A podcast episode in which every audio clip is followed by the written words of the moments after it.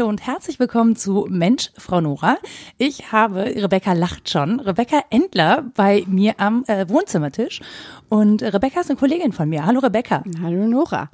Und Rebecca hat mir letzte Woche eine unglaublich niedliche Story erzählt von ihrer Tochter Wanda. Und irgendwie leitet das so perfekt zum Weltfrauentag über, den wir heute haben, ähm, dass ich dachte, Rebecca, erzähl doch mal ganz kurz, was ähm, hat Wanda bewegt und was hat dich dann auch so bewegt? Ähm, ja, also es war früh morgens. Ich bereitete, wie eine gute Mutter das macht, das Frühstück vor. Es lief Deutschlandfunk Nova. Achtung, Schleichwerbung im Hintergrund. Voll okay. Und, ähm, und ich habe gar nicht so richtig zugehört, bis ich auf einmal ähm, so mein Kind in der Küche habe aufschluchzen sehen und sie war völlig aus. Also so, aber warum? Warum? Und dann habe ich erst gehört, dass äh, im Hintergrund der Trailer für die Sendung Eine Stunde History lief zum Thema 100 Jahre Frauenwahlrecht. Mhm. Und ähm, der Sprecher sagte dann, Frauen dürfen nicht wählen, Frauen dürfen nicht studieren, Frauen dürfen nicht erben, Frauen dürfen keine Berufe ausüben.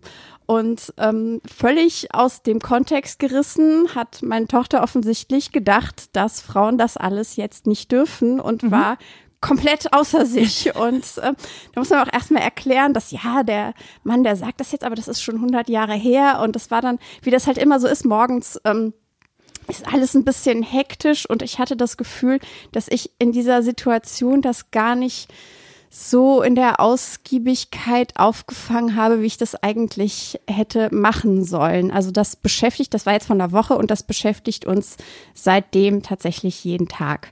Also weil Wanna das Gefühl hat, dass Frauen in dieser Gesellschaft oder sie, weil sie ja weiß schon, dass sie eine Frau ist, dass irgendwas doof ist. Äh, nein, jein. Also natürlich, sie weiß auf jeden Fall, also dass sie eine Frau ist, dass sie ein Mädchen ist. Ähm, aber weil ich dann weil ich mir eben vorher nicht so viele Gedanken gemacht habe, gesagt habe, ja, ähm, das ist so, Wanda, wir Frauen, wir müssen kämpfen. Und ähm, dann meinte sie aber, ähm, kämpfst du auch? Und dann meinte ich, ja. Und erst dann wirklich abends ähm, hat sie mich nochmal gefragt, wie ich denn kämpfe. Und dann ist mir klar geworden, dass natürlich für ein Kindergartenkind, also sie ist jetzt gerade vier, bedeutet kämpfen, kratzen, beißen und treten. Und sie sah mich plötzlich großer Gefahr ausgesetzt und äh, sich selbst in der Zukunft dann auch, weil ich natürlich auch gesagt habe, das müssen alle Frauen. Du musst das auch, wenn du groß bist.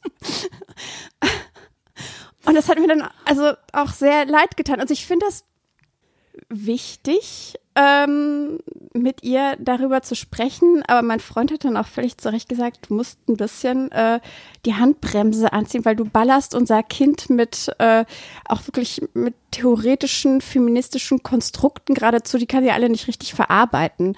Ähm, deswegen ja überlege ich mir halt seit einer Woche so ein bisschen einen geschickteren Umgang damit, was also ja, womit ich sie konfrontiere. Ich lasse sie gerne fragen. Also mhm. sie darf ja immer alles fragen. Und ähm, wir haben, der Weihnachtsmann hat äh, Goodnight Stories for Rebel Girls gebracht. Mhm. Äh, wo ich dann jetzt auch erfahren habe, dass mein Freund die zensiert teilweise die Geschichten und ich lese immer alles vor. Mhm. Und aber ich merke schon auch, dass beispielsweise in vielen Geschichten kommt ja auch Krieg vor. Sollen wir erklären kurz, was das Buch ist? Oder? Ähm, genau, ich würde mal ganz kurz da einsetzen, dass ich A finde, ähm, dass deine Tochter unglaublich empathisch reagiert hat auf diese, auf diesen Teaser. Also auf diesen Teaser zu sagen, okay, da irgendwas ist da komisch, ne? Frauen, ich bin eine Frau, wir dürfen bestimmte Sachen nicht. Das finde ich erstmal eine, eine krasse Leistung und finde auch, ähm, dass sie da mehr drauf reagiert als für uns, für für die das ja total normal ist. Also ich reflektiere mich sozusagen durch eine Vierjährige und denke, naja, krass, wie viel wir so für selbstverständlich erachten, ne, womit wir uns arrangiert haben und so. Klar, es geht jetzt nicht mehr um Wahlrecht und ähnliches. Ähm, aber, aber was das für eine krasse Errungenschaft ist, während wir das ja für relativ selbstverständlich halten, ähm, das wurde mir erst so bewusst, als du mir die Geschichte von Wanda erzählt hast, weil ich so dachte so, ja krass, also wenn wir damit so umgehen würden, dass, äh, dass uns das so tief berühren würde und klar, in manchen Fällen passiert das, zum Beispiel an dem Tag, ne, 100 Jahre Frauenwahlrecht, klar, da setzt man sich anders damit auseinander. Aber diese Erkenntnistiefe, die das hat, das fand ich schon sehr faszinierend. Also diese Erkenntnis, okay, ich bin eine Frau und für mich gelten augenscheinlich andere Regeln. Das ähm, finde ich erstmal für eine Vierjährige eine große Leistung. Das ist so. Ja, ich ich will jetzt nicht die Leistung meines Kindes schmälern.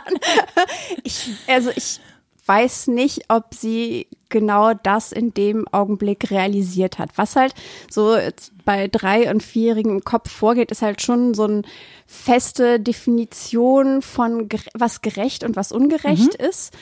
Und äh, ich glaube auch, ich hoffe auch, dass, dass sie zu einer Generation gehört, die bisschen sich darüber hinwegsetzen, dass es Dinge gibt, die Frauen nicht tun oder machen dürfen können, weil, weil wir schon auch darauf achten. Trotzdem merke ich das jetzt auch, ähm, dass das nicht hundertprozentig funktioniert. Mhm. Also wandert genaue Vorstellungen davon, was ähm, was Mädchen äh, sind und machen und Jungs und das ist erschreckend, weil ich würde behaupten, das kommt nicht von uns. Und das erste Kindergartenjahr, weißt du auch, hatte ich dir erzählt, ne? das erste Kindergartenjahr äh, musste sie, wollte sie ausschließlich Röcke und Kleider tragen und wir haben sie als, als Kleinkind, als Baby immer ähm, geschlechtsneutral angezogen. Mhm. Also mir war das wichtig, Benny auch und deswegen hatte sie nie eindeutig zu definierende Jungs- oder äh, Mädchenklamotten an, sondern war immer neutral angezogen und zack war sie im Kindergarten, war dieses, ich bin ein Mädchen, man soll das sehen, jeder soll das wissen. Ähm, und das geht nur über äh, Kleidchen und Röcke. Mhm. Äh, das war schon sehr, sehr krass. Interessant. Also ich finde das gerade interessant, weil, also klar, Kinder suchen nach Identifikation und nach Rollen wahrscheinlich. Würde ich, ich bin ja völlig äh, raus aus dieser Kindererziehung, was Mädchen angeht. Das sind, glaube ich, Mädchen nicht anders als Jungs. Genau, ich, ich merke nur zum Beispiel, dass ich äh, ganz gerne allen Kindern erkläre, weil irgendwann, ich weiß auch nicht, wahrscheinlich male ich viel mit Kindern und dann kommt immer, äh, rosa ist aber eine Mädchenfarbe und dann sag ich grundsätzlich, Farben sind für alle da. Ja, also jeder darf alle Farben haben. Es gibt keine geschlechtszugewiesenen Farben sozusagen. Ähm, das ist so meine einzige Konfrontation mit dieser Geschlechteridentifikation, die ich da so habe. Und ähm, finde das tatsächlich interessant, weil ich mich schon ein bisschen frage, woher das kommt. Also kommt das von, von außen? Kommt das von den anderen Kindern? Ähm, sehen die das an anderen Kindern oder kommt das so von innen? Ich bin keine Pädagogin. ich weiß es nicht. Also äh, aber es, es kann fing, ja sein, dass du was beobachtet hast. Also es fing auf jeden Fall mit dem Kindergarten mhm. an. Ähm, ich glaube, wenn du halt in den Kindergarten kommst und auf einmal Teil einer größeren Gruppe bist, dann bilden sich ganz natürlich irgendwie Untergruppen. Mhm.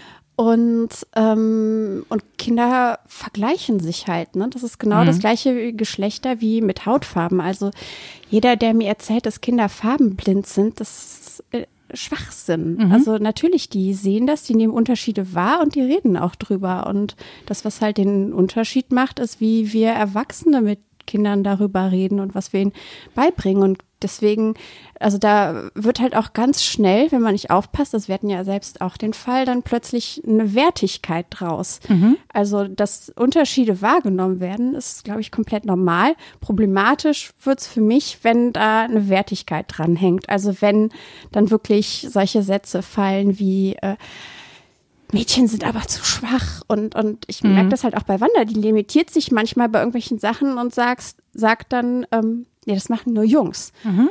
Ähm, teilweise ist es halt auch wirklich lustig. Also letztens hat sie mir erklärt, dass ähm, ja nur Männer einbrechen würden. Die Statistik würde ihr recht geben. Ja, aber, also nicht nur, aber also aber klar, das, das hängt halt. Also ich plädiere jetzt nicht für. Doch vielleicht plädiere ich gerade auch für mehr Repräsentation von weiblichen Einbrecherinnen in Kinderbüchern. Denn äh, wenn man sich jetzt wirklich äh, den, den Gauner vorstellt, was mit der schwarzen Maske und mhm. dem Gestreifen, das sind halt nur Männer. Man mhm. sieht keine Frauen in Kinderbüchern irgendwo einbrechen. Und Frauen ja. tun sowas nicht. Nein. Das geziemt sich nicht und das ist einfach auch schade. Also ja.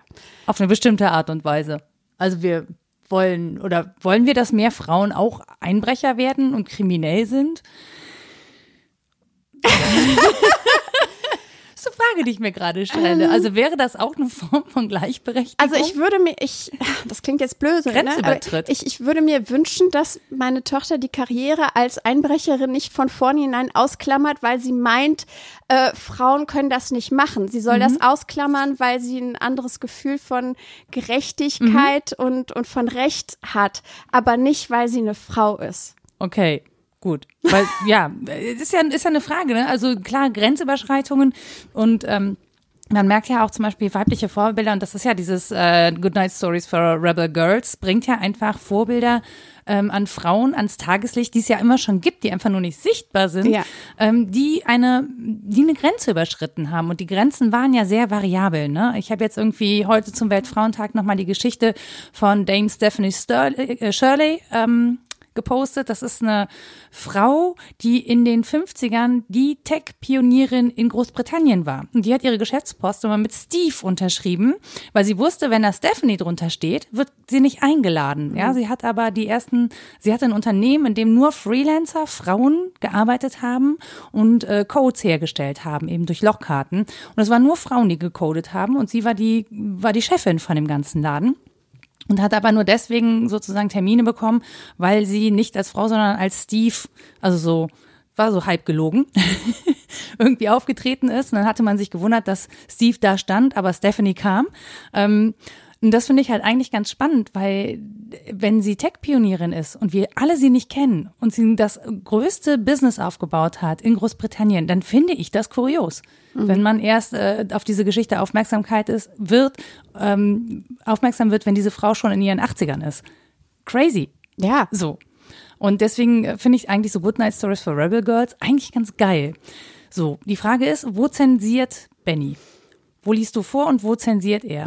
Also es gibt ja viele Geschichten von Frauen, die äh, wirklich kriegsgebeutelte Biografien haben, nicht? Und da wird auch, also in den Geschichten kommen auch Morde vor und schlimme Gräueltaten. Die Frage ist schon durchaus berechtigt, wie weit man das einer wirklich gerade erst vier gewordenen, äh, seiner gerade erst vier gewordenen Tochter vorlesen möchte. Ähm, ich mache das, aber ich habe tatsächlich auch schon Passagen übersprungen. Da merke ich so mitten in der Geschichte, wow, das nimmt kein gutes Ende und versuche damit, äh, ja, also äh, ich, ich finde es wichtig, dass man nicht abgeschottet groß wird. Natürlich ist die Kindheit irgendwie ein geschützter Raum. Ähm, gleichzeitig, ich bin beispielsweise so fernab von allem groß geworden, dass äh, ich wirklich behaupten kann, dass ich komplett auch meine ganzen Zwanziger hindurch mir keinerlei Gedanken um Gleichberechtigung, um strukturelle Ungleichheit, um Feminismus gemacht hat und das, obwohl ich Sozialwissenschaften studiert habe. Oh.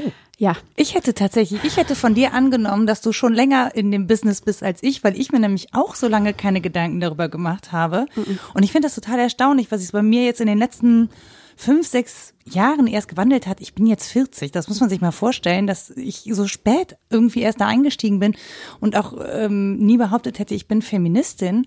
Aber ich bin so lange in dem Glauben groß geworden, man muss nur gut genug sein. Ja. Ja, dann schafft man das schon irgendwie in dieser Gesellschaft, dass ich überhaupt gar nicht dahin geguckt habe und es auch als ehrlich gesagt als Schwachsinn abgetan habe, dass man als Frau Sachen nicht können muss, weil ich auch in dem Glauben gar nicht groß geworden bin. ja. So. Ähm, also ich, wir kennen ja gegenseitig unsere Biografien ein bisschen und ich glaube, ähm, in, in vieler oder in einiger Hinsicht überschneidet sich das. Also ich glaube, wir haben beide kein, wir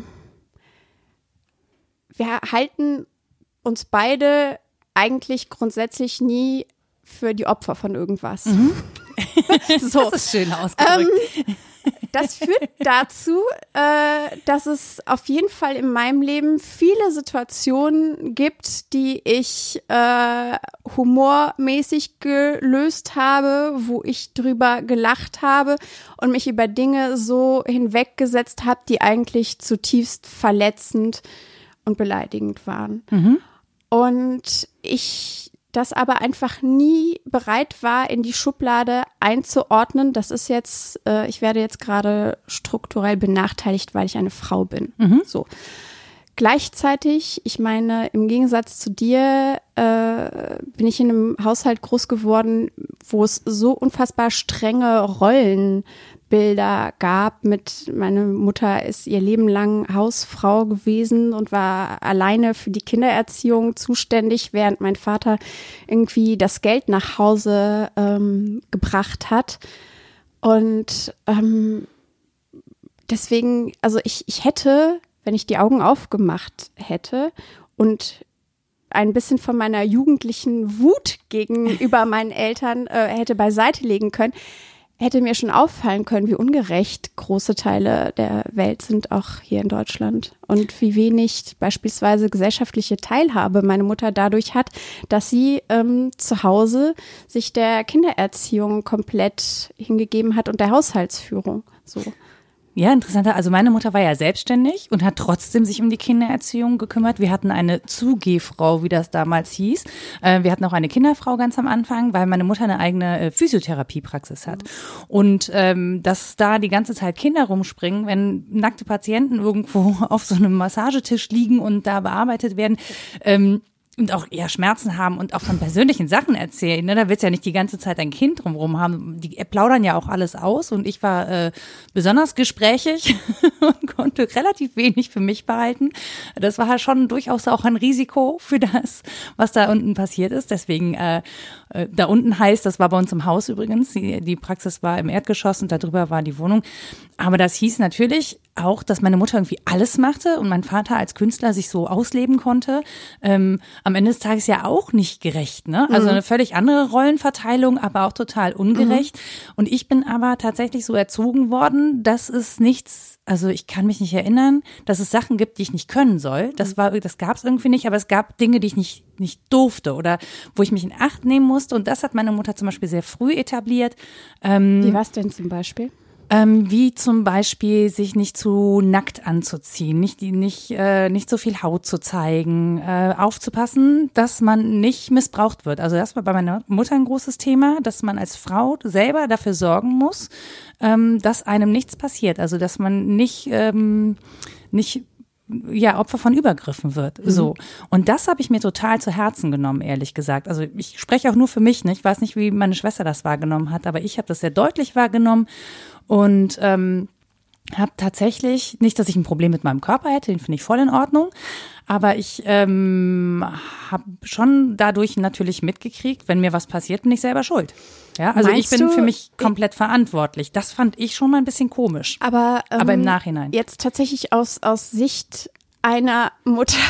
Ich kann das voll nachvollziehen.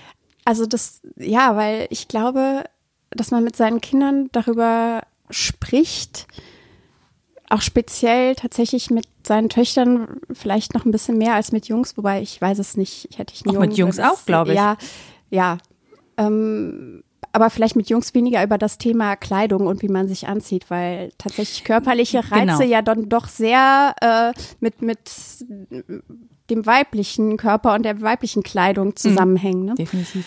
Aber dieses Gespräch oder diese Gespräche werden wir mit Sicherheit auch mit, mit Wanda haben. Aber es gab kein Gespräch. Es gab ja kein Gespräch darüber, sondern es, äh, das waren Anweisungen, das waren Aufpassen. Ich wusste ja nicht, also ja, ja. ich bin in so einem Bewusstsein natürlich dann groß geworden, dass, äh, dass ich sozusagen grundsätzlich ähm, freiwillig sein kann oder als freiwillig wahrgenommen werde. Das, äh, das ist so ein ganz, also es hat zum Beispiel dazu geführt, dass als ich in der Sportredaktion angefangen habe, in den ersten Jahren äh, keine Röcke angezogen habe. Und ich habe sehr lange, ich glaube, ich habe das erste Mal wirklich dann auch Bock gehabt, Kleider anzuziehen, da war ich so 30. Mhm. Ähm, und vorher habe ich echt ähm, Anzughosen getragen. Klar, obenrum war es dann auch mal eng und knapp und so. Jetzt äh, habe ich nicht allzu viel vorzuzeigen. Deswegen das schneidest du nachher raus, das geht niemandem was an. Nö, das finde ich, das kann man ruhig, äh, kann man ruhig sagen. Naja, es ist ja ein Unterschied, ne? Also wenn du, wenn du ein schönes Dekolleté hast, dann möchte man das vielleicht zeigen. Wenn du da nichts hast, dann Aber Nora, ein schönes Dekolleté definiert sich nicht an der Körbchengröße. Hm? Hm? Naja, aber. Nein. gut. Ah, ah. Das, also das kann ich so nicht stehen lassen. Okay, dann, dann lassen wir es nicht so schnell. Das war meine Wahrnehmung, Ja. ja, zu dem Zeitpunkt oder ne, darauf habe ich geachtet. So, also wie viel zeige ich und was zeige ich und das war mir eben nicht so wichtig wie keine Ahnung. Ja, ein- wahrscheinlich einen hast du knappen Rock Ja. hätte ich irgendwie eher als äh, ja als was was wahrgenommen, das mich als Frau ausweist. Also ich möchte Ja. jetzt nicht nicht äh, deine Mutter für irgendwas in Schutz nehmen, was dich da, was für dich dazu geführt hat, dass du dich nicht so anziehen konntest, wie du wolltest. Was ich aber glaube, was man noch mal vielleicht festhalten sollte, ist ähm, Mütter, Väter können die Typen da draußen, es sei denn, es sind ihre Söhne, nicht ändern. Worauf sie einen Einfluss haben, sind äh, ihre eigenen Kinder, äh, also ihre eigenen Töchter. Deswegen hat deine Mutter wahrscheinlich mit bestem Wissen und Gewissen versucht, dich davor zu bewahren, dass dir was passiert. Ja, definitiv. Dass das dazu geführt hat, dass du keine Röcke und Kleider angezogen hast, ist äh, traurig. Da ist bestimmt auch irgendwie was schiefgelaufen. Aber die Intention, dass man das, worauf man Einfluss hat, dass man diesen Einfluss dann auch nehmen möchte, die kann ich gut verstehen. Ich kann das total nachvollziehen. Die Frage ist tatsächlich an der Stelle nur, wie gehen wir damit um? Also, ne, auf, wie geht man damit um? Also, wir diskutieren das ja sehr viel. Wir diskutieren ja auch sehr viel diese, diese Opferrolle und Opfer, äh, dieses Victim Blaming, was dazu kommt und so. Und wie können wir das, ähm, das eine tun? Also, die Kinder beschützen, ohne das andere zu lassen, also sie nicht zum Opfer zu erklären. So, und das meinte ich mit, darüber gab es natürlich kein Gespräch, sondern das war einfach eine Tatsache. Darüber wurde jetzt nicht irgendwie diskutiert, woher kommt das, was ist das, was macht das, so dass man da ein Bewusstsein für hat, sondern das war so ein Ist-Zustand. Und natürlich nimmst du den als gegeben an und natürlich möchtest du dich ja auch selber schützen.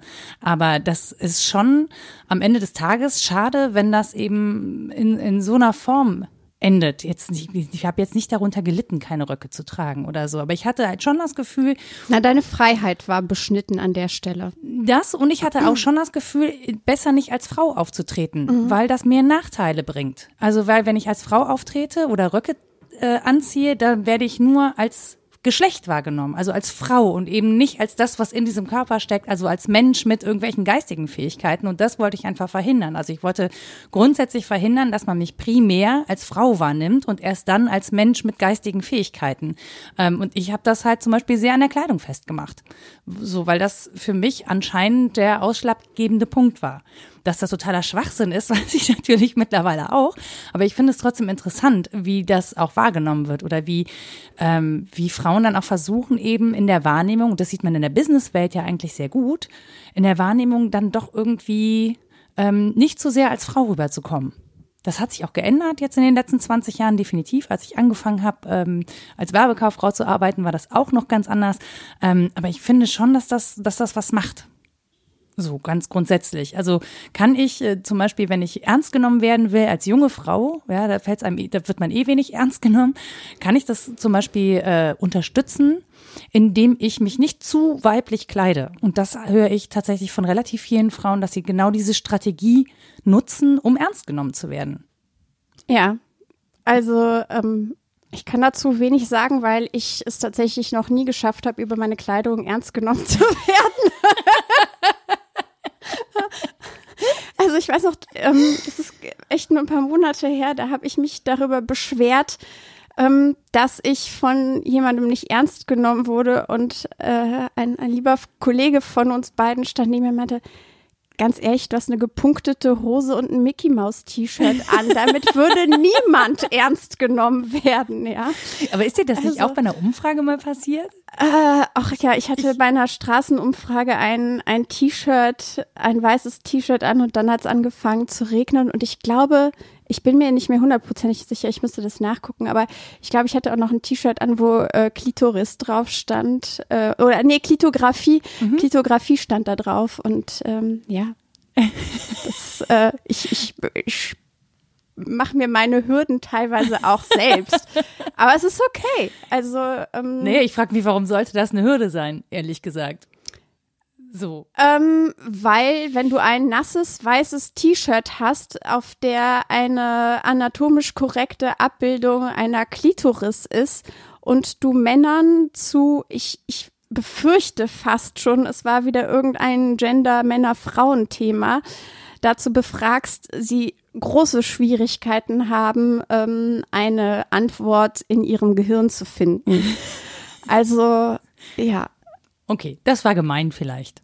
Ein bisschen. Von mir? Ja. Naja. Es war ja keine Absicht dahinter. Nee, es, da war keine Absicht dahinter. Und also was war jetzt gemein? Hm? Ne, das so, dass man das so ablenkt. Also ich würde jetzt auch eher sagen wegen Klitoris, aber vielleicht wissen auch viele gar nicht, was das ist.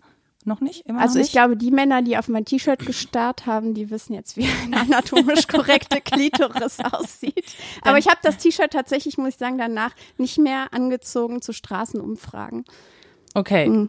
So, aber ähm, Kleidung macht ja definitiv was. Ja, Nee, ach, ich hatte noch eine andere ähm, Geschichte, weil ich gesagt habe, ich war in meinen Zwanzigern so völlig äh, unbedarft und auch einfach. Ich glaube, ich habe ganz viel verdrängt.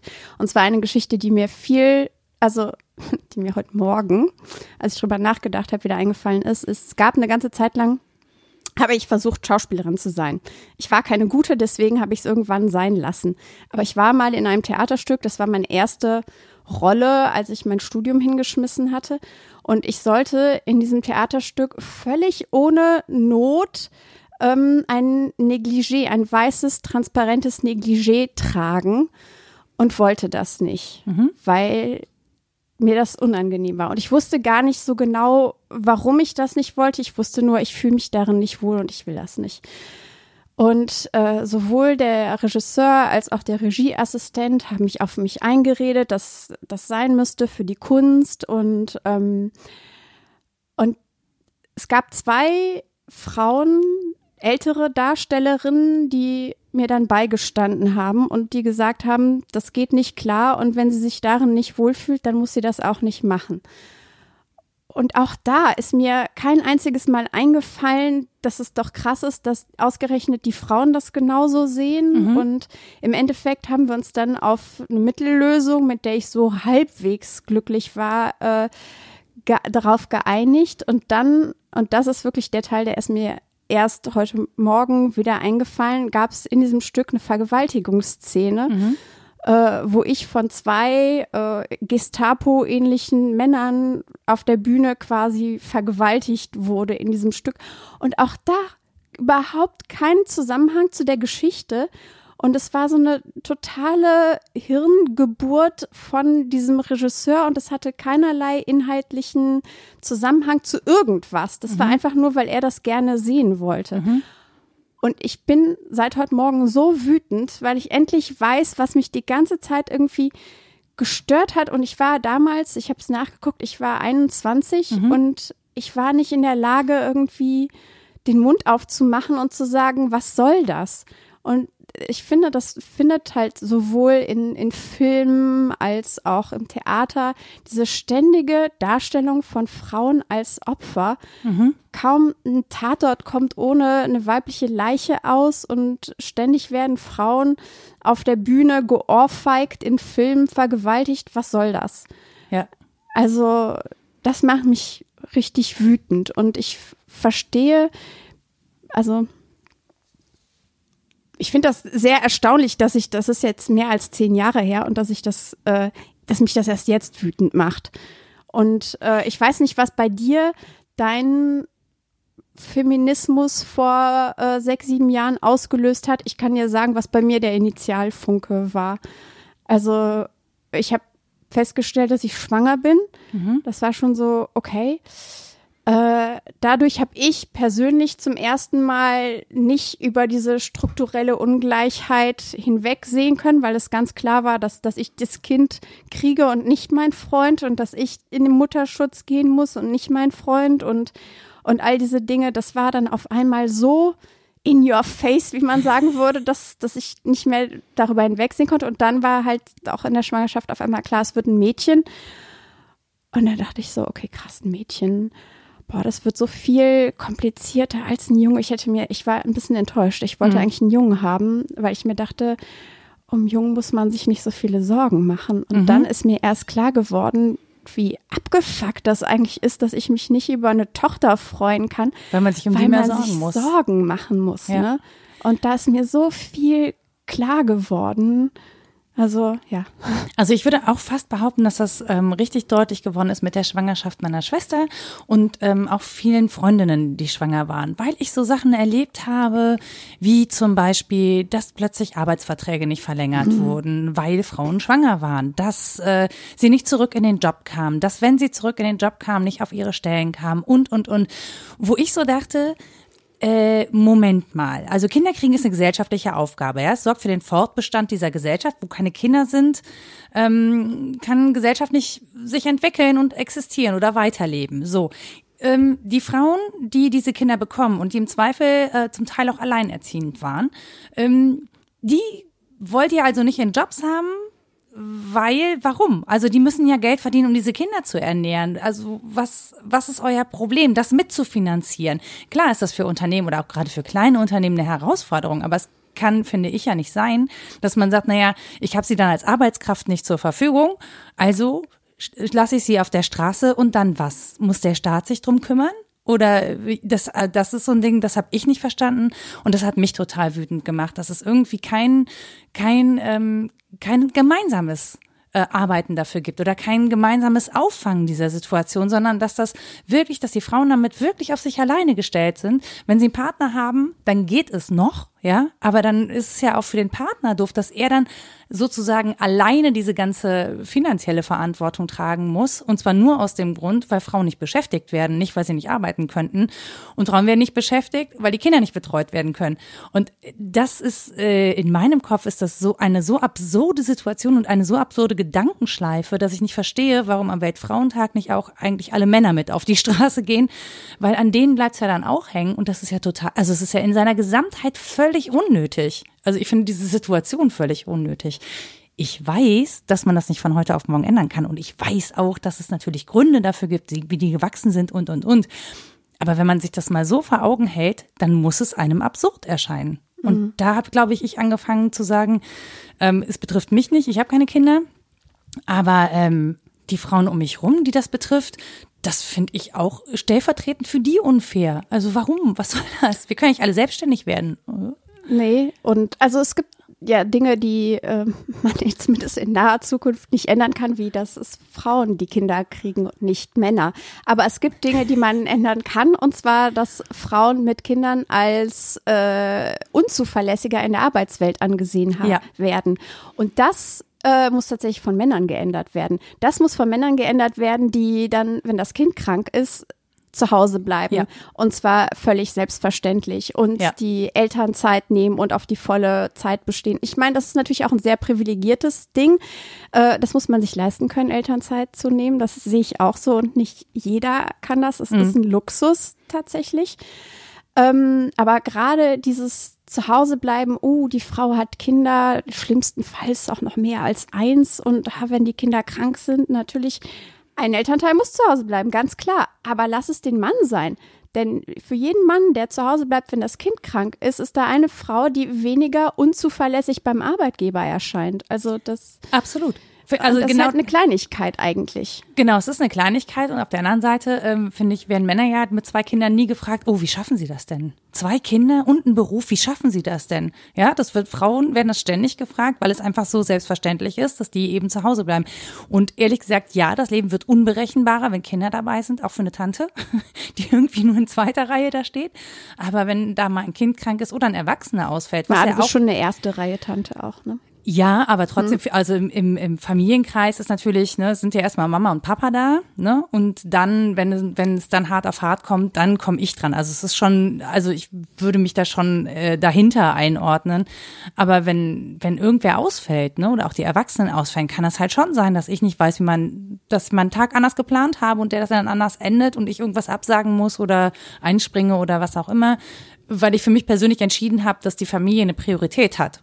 Das muss man auch dazu sagen. Aber ich finde, wenn ich das kann als Tante, dann können Väter das auch eigentlich auch. Das kann ja nicht. ich weiß, das klingt absurd, aber das kann ja nicht so viel schwerer sein. Also es ist ja nicht so, ähm, dass ich jetzt keinen Job hätte oder dass ich nicht keinen, dass ich keinen vollen Terminplan hätte oder so. Ähm, und trotzdem ist das ja möglich. Und da muss man auch sagen, großes Lob ähm, an, an unsere Online-Chefin bei Deutschlandfunk Nova, die dann auch sagt, okay, So, mhm. ja, wenn du da einspringen musst, dann ist es. Ist das so? Genau, dann ist das so, dann ist das okay. Und das finde ich ist ja ähm, du arbeitest dann mit einem guten Gefühl, weil du weißt, okay, wenn was ist, dann kann ich hier weg und dann ist auch keiner sauer oder böse oder so, sondern dann gucken andere Kolleginnen und Kollegen, wie sie das auffangen. Und auch wieder da, wir sind da in auch einer ja. sau privilegierten Situation. Genau, also total. wie häufig ich schon äh, gerade zur Anfangszeit, ähm, wir hatten eine etwas äh, unzuverlässige Tagesmutter, während meiner Schichten ähm, meine Tochter abholen musste und, und Benny zu gleichen Teilen. Ne? Also mhm. wir haben uns wirklich aufgeteilt, aber es kam halt mehr als einmal vor und es war nie das Ding.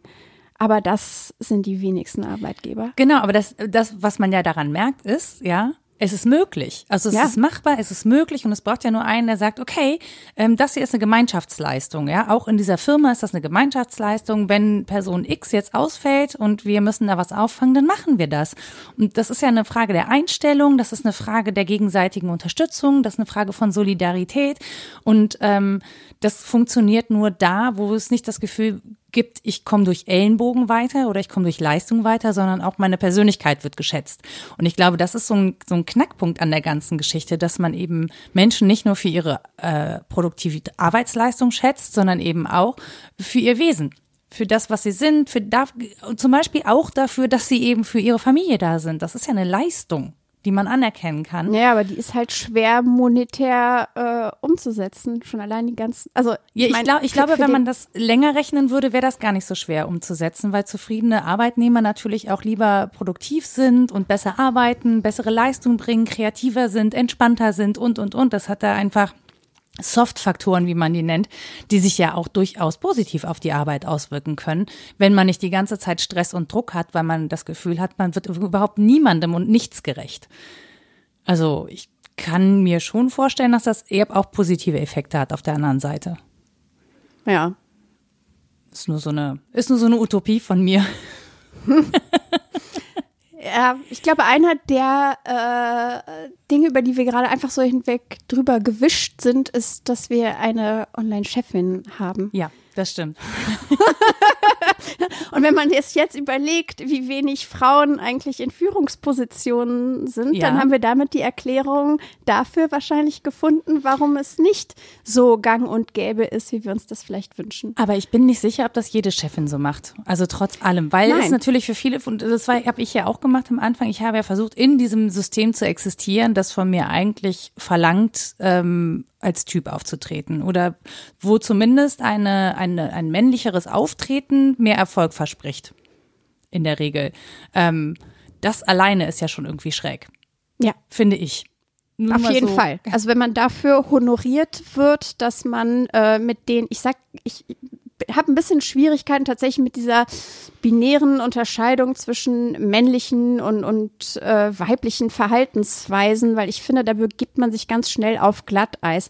Also eine, eine ich glaube nicht, Ellenbogenmentalität und äh, so, ein so ein Karrieregeilheit würde ich mich jetzt total schwer tun, damit zu sagen, dass das irgendwie ein männliches nee, Auftreten. Nicht. Das bedingt das System natürlich, ne? Also genau. Das, ja. Also ich ja, das, ähm, jetzt habe ich so ein bisschen meinen Faden verloren, was ich, warum ich dir eigentlich ins Wort gegrätscht bin. Einfach nur das, weil. Einfach nur, weil du es kannst. Um männliche Kommunikation äh, zu praktizieren. Nein. Ähm, naja, wir kamen ja daher, dass wir eine Online-Chefin haben, dass man das nicht so wegwischen kann und dass es ja nicht so viele Frauen in Führungspositionen gibt. Und ich dann gesagt habe, dass ähm, eine Frau in einer Führungsposition noch lange nicht garantiert, dass sie sich genauso nee, verhält. Genau. Ähm, weil, also ich meine, wenn wir selbst davon reden, dass wir, und ich würde sagen, wir sind jetzt nicht minder bemittelt als andere, lange die längste Zeit unseres Lebens blind waren für strukturelle Ungleichheit, ne, dann bedeutet das gleichzeitig, wenn das strukturelle Ungleichverteiltheit und die Blindheit dafür irgendwie statistisch normal verteilt ist, dass es noch sehr viele andere Frauen da draußen gibt. Hallo! die vielleicht auch noch einfach nicht in der Situation waren, sich darüber Gedanken machen zu müssen, die vielleicht ähnlich jeden sexistischen Kommentar einfach weggelächelt haben und die jeden Schwanz, der ihnen unter die Nase gehalten wurden, einfach sich umgedreht haben, gegangen sind und sich wirklich keine Gedanken darüber gemacht hat, was für eine abgefuckte Situation und wie unfair das eigentlich Mhm. ist. Weil ich wollte das halt nicht haben. Ich wollte nie als, als unfair behandelt gelten oder so. Und ich glaube, das ist echt Teil des Problems, dass man es nicht haben will. Genau, und dass viele, oder viele, was heißt viele, dass einige Frauen, die es geschafft haben, dass es für die vielleicht ein Stück weit sie das Gefühl hätten, sie würden ihre eigene Leistung damit schmälern, wenn sie sagen, ich habe es geschafft, weil Weil ich eine Frau bin oder obwohl ich eine Frau bin Ja, weil ich das System bedient habe. weil ich ne? das System bediene. Ja, aber auch dieses, dieses, das System bedienen, ich tue mich damit auch schwer, weil ich glaube, nicht jede Frau, die erfolgreich ist, bedient das System. Nein. Genau, Ähm, oder sie berichtet es bewusst und ist dadurch erfolgreich. Aber es sind ja wirklich sehr wenige. Also wenn es, wenn, wenn das, wenn es un, unabhängig vom System wäre, glaube ich, würden mehr Frauen durchkommen. Also äh, wenn Erfolg unabhängig vom System wäre.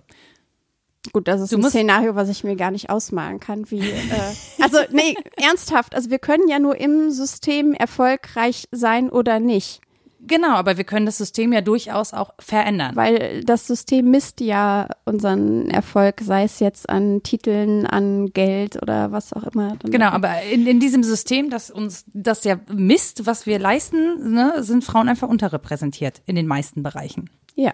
Das kann man ja schon so sagen. Das heißt, Ja. damit da mehr Platz ist, damit Frauen eben mitmachen können, müssen wir irgendwo Stellschrauben verändern, die sozusagen mehr Durchlässigkeit schaffen für Frauen. Das heißt, ähm, solange, solange du nur erfolgreich sein kannst, wenn du das existierende System bedienst und ansonsten durchs Raster fällst oder eben diese Glasceiling erreichst und irgendwann so einen platten Oberkopf hast, weil du durch diese Glasdecke nicht äh, durchstoßen kannst, solange stimmt ja irgendwas nicht. Also solange muss es ja irgendwo, wir müssen ja irgendwann diese Glasdecken aufkriegen, damit wir da durchkommen. Ja, da sprichst du was an, was für mich, also ich weiß statistisch gesehen, dass es die gibt. Ich frage mich tatsächlich, ob ich jemals schon mal meine Birne dran gestoßen habe. Nein, wirklich. Ähm, Ich, ich glaube, es kommt vielleicht auch so ein bisschen natürlich. Hm? hast du Ähm, dein, Ich würde total gerne sagen, ja, habe ich. Äh, ähm, ich das Ah, ich ist- überlege gerade, vielleicht in der jetzt so Fußballberichterstattung? Nee, es, genau, es gibt so ein Ding, dass ich äh, natürlich, es besteht natürlich die Möglichkeit, dass ich schlicht nicht gut genug war. Ja, so, das ist aber natürlich wieder, das, da würde mir dann wieder vorgeworfen, ja, das ist so eine weibliche Sicht, dass man immer glaubt, man ist nicht gut genug und es gibt viele Männer, äh, die vielleicht objektiv gesehen gar nicht Okay, wir so nehmen das jetzt sind, einfach mal hin. Also es gibt den A, du bist nicht gut genug gewesen. Was könnte der Grund B sein? Nee, der Grund B könnte einfach sein, dass, äh, dass mh, ja, dass ich gut genug war, aber man sozusagen mit einer Fra eine Frau nicht sieht, die das macht. So, also dass man die nicht sieht und die nicht entsprechend berücksichtigt. Oder dass ich zu entscheidenden oder in entscheidenden Situationen, in denen solche Jobs vergeben werden, nicht zugegen war, wie zum Beispiel ähm, abends weggehen mit Kollegen. Da So. werden Jobs vergeben.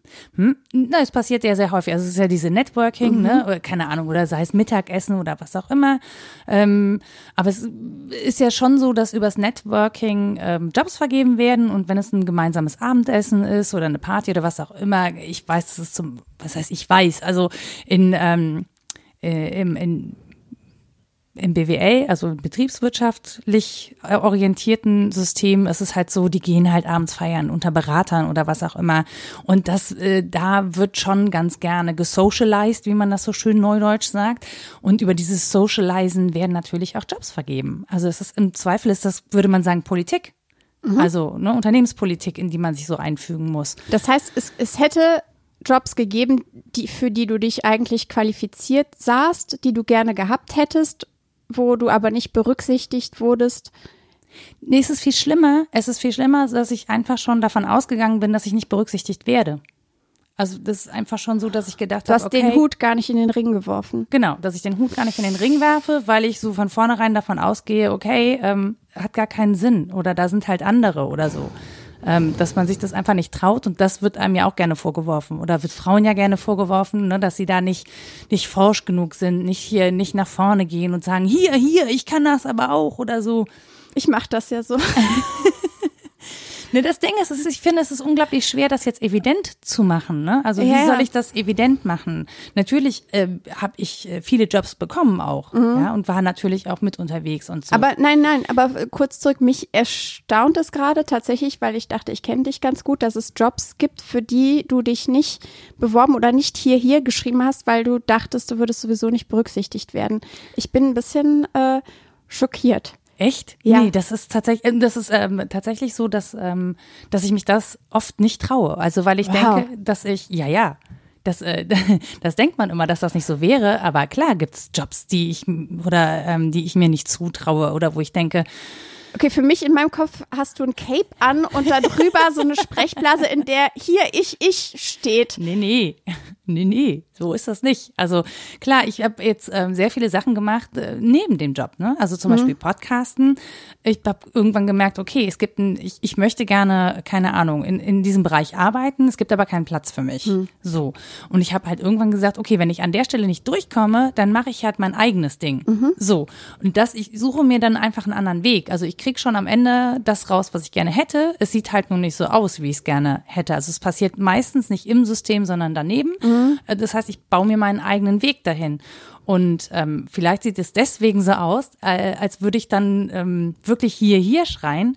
Aber das mache ich entweder nicht an den richtigen Stellen oder es gibt wirklich keinen Platz für mich, was ja auch völlig okay ist. Ja, also gerade wenn man überlegt, ähm, so in Sachen Moderation oder Co-Moderation, wie viele Leute das wollen und wie viele Leute das am Ende wirklich machen.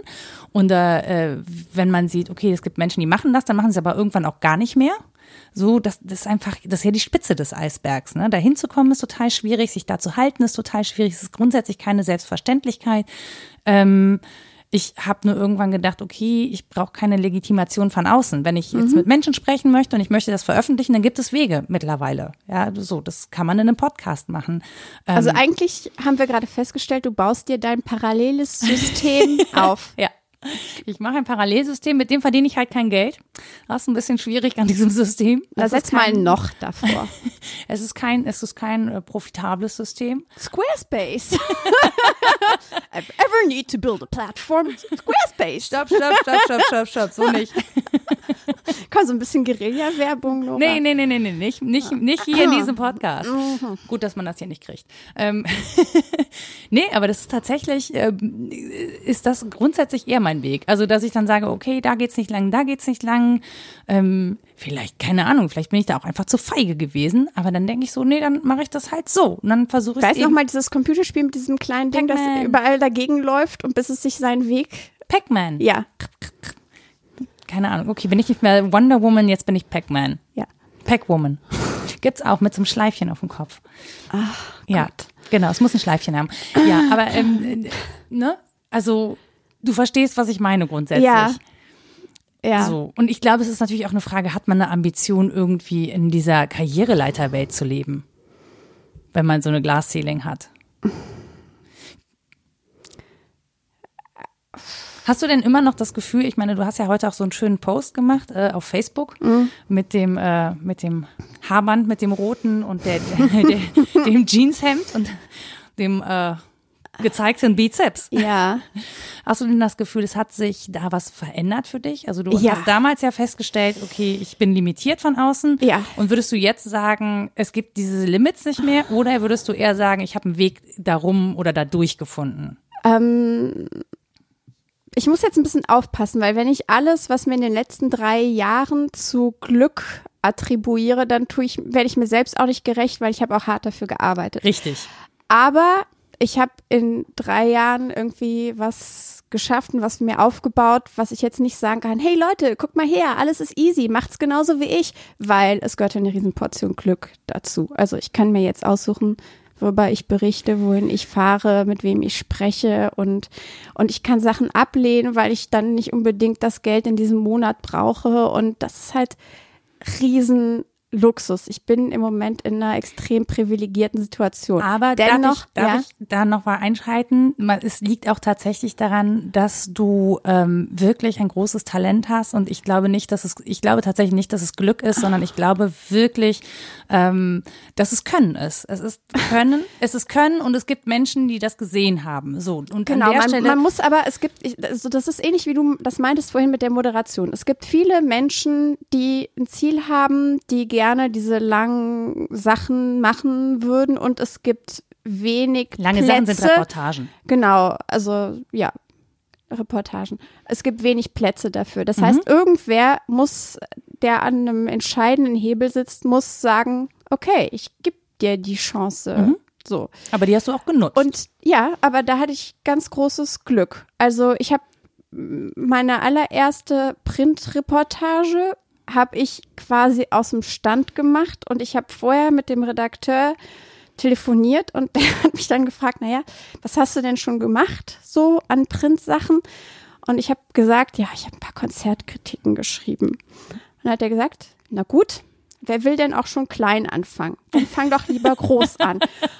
Und das waren so wahnsinnig, also solche Vorschusslorbeeren habe ich halt zum ersten Mal in meinem Leben bekommen, dass es für mich halt auch tatsächlich ein Ansporn war zu sagen, okay, ich, ich mache das jetzt und wenn der daran glaubt, dann glaube ich das auch, dass ich das kann. Und das hat halt da- dann auch funktioniert.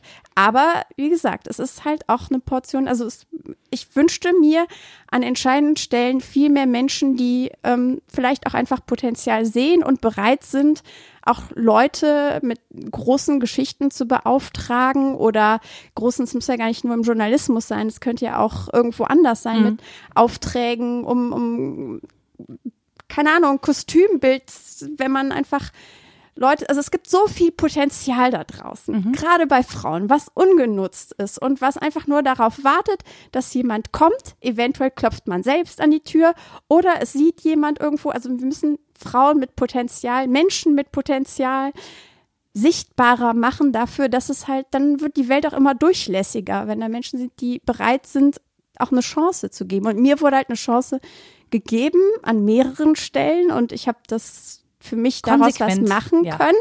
Und deswegen habe ich wirklich in drei Jahren ähm, neben dem Muttersein und so, ja, schon, also ich, ich scheue mich jetzt noch nicht mal mehr vor dem Wort. Äh, ich habe jetzt auch sowas wie eine kleine Karriere für mich an den Start gebracht. Würde ich unterschreiben an der Stelle. Danke. Ähm, Aber es liegt ja auch schon daran, dass du eine besondere Flexibilität mitbringst, ehrlich gesagt, ne? Oder dass du, ähm, dass, dass du, dass ihr zusammen ähm, Es ist sozusagen Teamwork. Genau, das ist Teamwork. hinter ist. jeder starken Frau, Wir wollten doch starke Frau streichen. hinter jeden, jeder Frau mit Ambitionen und Kindern, nicht hinter jeder leider, aber ähm, also hinter mir steckt auf jeden Fall ein, ein Mann, der mir auch den Rücken zur Hälfte frei hält. Wir halt machen das 50-50. Ja, aber das, äh, das ermöglicht euch ja beiden interessanterweise erfolgreich zu sein. Und das finde ich ja spannend. Also ihr seid ja, ihr habt, ihr verfolgt ja beide berufliche die ihr auch umsetzen könnt. Mm, und zerfleischen uns gleichzeitig dafür. Ja, also ähm, Es hat keiner gesagt, dass das einfach Nee, ist. es, es, aber ist, tatsächlich nicht einfach, aber es ist natürlich die, äh, das Beste ist natürlich, wenn man einen Partner oder eine Partnerin hat, ist ja völlig wurscht, äh, der oder die bereit ist, das mitzutragen und auch wenn man sich streitet und natürlich ist es ein Aufwand, aber ja, wenn man eigentlich den Wunsch hat, dem anderen das auch zu ermöglichen, dann findet man auch einen Weg. Ja, oder in irgendeiner Form eine, eine, eine zuverlässige Betreuung hat. Das können ja Oma, Opas, Tanten, Onkel von mir aus, ja, also Freunde. Nachbarn, Ja, also es können ja wirklich viele Menschen dazu beitragen, dass, äh, dass Menschen oder Frauen mit Kindern und Ambitionen gestützt werden und eben nicht gezwungen sind, zu Hause zu bleiben, weil eben sonst keine Betreuung für das Kind da ist. Ich glaube auch tatsächlich, also vielleicht als, als letzten Punkt, dass mich das eine bessere Mutter macht. Ich will jetzt nicht sagen, dass ich eine super gute Mutter bin, aber ich bin auf jeden Fall eine bessere Mutter, wo jetzt, wo ich einfach auch in meiner Arbeit total erfüllt bin, wo ich jeden Morgen, ich stehe wirklich manchmal morgens auf und denke mir so, geil, ich werde dafür bezahlt, dass ich das mache. Es fühlt sich halt immer noch wirklich wie was unfassbar Privilegiertes an, weil es das auch ist. Und, ähm, und gleichzeitig freue ich mich dann aber umso mehr, wenn ich äh, mir einen Tag frei nehme und was mit meinem Kind mache. Ne? Mhm. Aber ich glaube, für mich ist äh, der Schlüssel zum gute Mutter sein auch einfach äh, glückliche und erfüllte Frau sein. Definitiv. Also das würde ich äh, tatsächlich auch so, wie gesagt, ich kann mich ja nur umgucken. Ich kann das jetzt nicht aus meiner eigenen Perspektive sagen, aber ich weiß, ähm, wo viele Frauen hadern. Ich weiß, wo viele äh, Frauen irgendwie gerade nach dem ersten Jahr sagen, oh, ich bin so froh, dass ich mich mal wieder nicht mehr in Babysprache unterhalten muss und ähnliches. Ich kann das total nachvollziehen. ja. Ja, aber ich kann das total nachvollziehen, weil ich es halt überall mitbekomme. Und ähm, man muss gar nicht viel tun, um das mitzubekommen, sondern man muss einfach nur mal hinhören. Also das wird mir ja jetzt nicht exklusiv erzählt, weil es mich gibt, sondern das würde. Nee, aber es ist, es ist auch eine Typfrage. Und damit ist ich, also ich lege auch viel Wert darauf zu sagen, ähm, Freundinnen von mir ähm, möchten gern zu Hause bleiben und ähm, unterhalten sich gerne in Babysprache. Und das ist auch völlig okay. Also ich glaube einfach, ein ausgeglichenes Wesen braucht's, um eine gute Mutter zu sein. Egal, woher man eine Ausgeglichenheit findet. Egal, ob es jetzt Beruf ist oder zu Hause oder in der Ausbildung zur Qigong. Frau, die Qigong-Frau. Naja, aber dafür musst du ja erstmal die Wahl haben. Und ich glaube, dass vielen einfach, viele Ja. die Wahl nicht haben. Ja, so, und genau. du kannst ja nur dann ähm, alles vereinen oder auch deine Bedürfnisse formulieren und was darauf hinrichten, wenn du die Wahl hast. Und äh, damit Frauen die Wahl haben, was sie denn sein möchten und wo sie hin möchten, ist, glaube ich, einfach ein essentieller Punkt, dass die Betreuung irgendwie geregelt Ja. sein muss. Ähm, und ich finde, genau da hapert's wirklich krass. Also das fängt damit an, dass, äh, dass man in bestimmten Städten, in Köln zum Beispiel, Kita-Plätze bezahlen muss, in Düsseldorf nicht. Ja, das ist irgendwie 30 Kilometer von hier. Das ist schon mal komisch. Das fängt damit an, ähm, dass, dass die Kindergärten oder Kitas überfüllt sind, dass zu wenig Personal da ist, dass ähm, von Frauen eher erwartet wird, dass sie nach Hause fahren, wenn das Kind krank wird, als vom Mann und, und, und. Also Ja, du wirst vom Kindergarten tatsächlich immer als erstes angerufen. Auch wenn du morgens dein Kind in den Kindergarten bringst und sagst, ruft mich heute nicht an. Mhm. Mein Freund ist verantwortlich, wenn irgendwas ist, wirst du trotzdem angerufen. Genau. Das und, ist so. Ja, und das, das sind ja alles schon mal so Vorannahmen und Vorurteile, die dabei sind, ähm, die, die es ja auch irgendwie zu bearbeiten gilt, ne, wenn man an diese Strukturen denkt. Und deswegen finde ich es äh, grundsätzlich ja schon mal gut, darüber zu sprechen. Und ehrlich gesagt, ähm, ich hätte früher abgelehnt zu sagen, ich bin eine Feministin. Warum? Äh, Weil das die mit den lila Latzhosen waren, die irgendwie ähm, immer böse auf alle waren und wütend und so. Und so wollte ich gar nicht sein, ehrlich Und gesagt. einen asymmetrischen Haarschnitt hatten. Ja, richtig. Aber ich bin inzwischen auch wütend. Ja. ehrlich gesagt. Und ähm, ja, ich habe keine lila Latzhose an, aber ich finde es voll okay zu sagen, okay, doch, ich bin eine Feministin, weil ich finde, dass wir da einiges tun müssen und weil ich auch immer noch der Meinung bin, ähm, dass es auch gut ist für die Männer in dieser Gesellschaft. Also es geht nicht nur Also ich habe tatsächlich auch den Anspruch an alle Männer in, in meiner Umgebung, dass sie Feministin sein müssen. Ja, Auf jeden Fall. ja. Und Also ich bin da mittlerweile radikal. ja, nicht ja, aber nicht gewalttätig radikal. Nein, noch ja, nicht. so Das, das würde ich äh, noch nicht. Okay, von Rebecca haben wir noch was zu erwarten. Ähm, ich danke dir auf jeden Fall sehr, sehr herzlich für dieses äh, interessante Gespräch.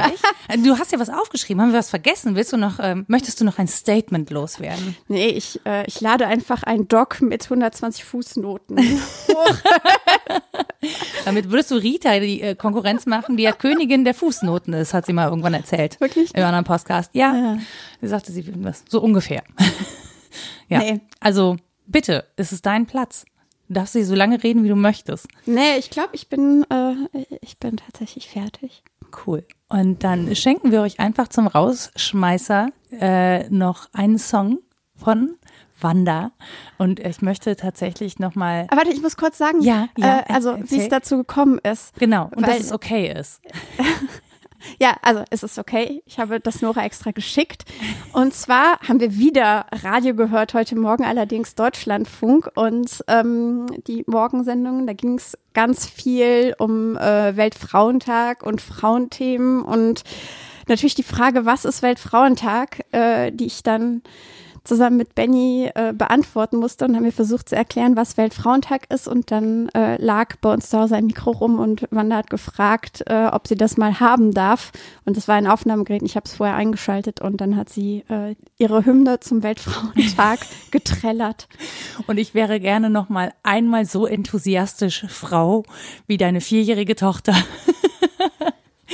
Also habt Spaß mit dieser Hymne zum Weltfrauentag und äh, bis zum nächsten Mal. Tschüss. Jetzt nimmt es auf. Jetzt kannst du was erzählen. Ich bin die Frau, Baba, Baba. Ich bin die Frau, Frau, Frau, Frau. Für immer bin ich die Frau, die Frau, die Frau. Für immer, für immer, für immer. Das ist die Frau, Frau, Frau. Die will sich keine Dau, Dau, Dau. Wenn irgendwas passiert, kommt diese Frau. Irgendwas passiert, kommt diese Frau. Juhu, alle. Juhu, juhu. Juhu, juhu, juhu. Alle jubel, juhu. Das soll die wahre Liebe sein. Alle Frauen jubeln, juhu, das soll die wahre Liebe sein. Das war Mensch, Frau Nora. Zu Gast die Journalistin Rebecca Endler. Musik Anja Arnold. Wenn ihr Anmerkungen oder Kommentare habt, dann geht doch einfach auf meine Website www.mensch-frau-nora.de. Da könnt ihr mir gerne einen Kommentar hinterlassen. Und den Podcast findet ihr natürlich überall, wo es Podcasts gibt, auf iTunes, Spotify oder in einer der zahlreichen Podcast-Apps. Und lasst mir auch gerne eine Bewertung da. Ich will ja wissen, wie es euch gefallen hat. Also, bis dann.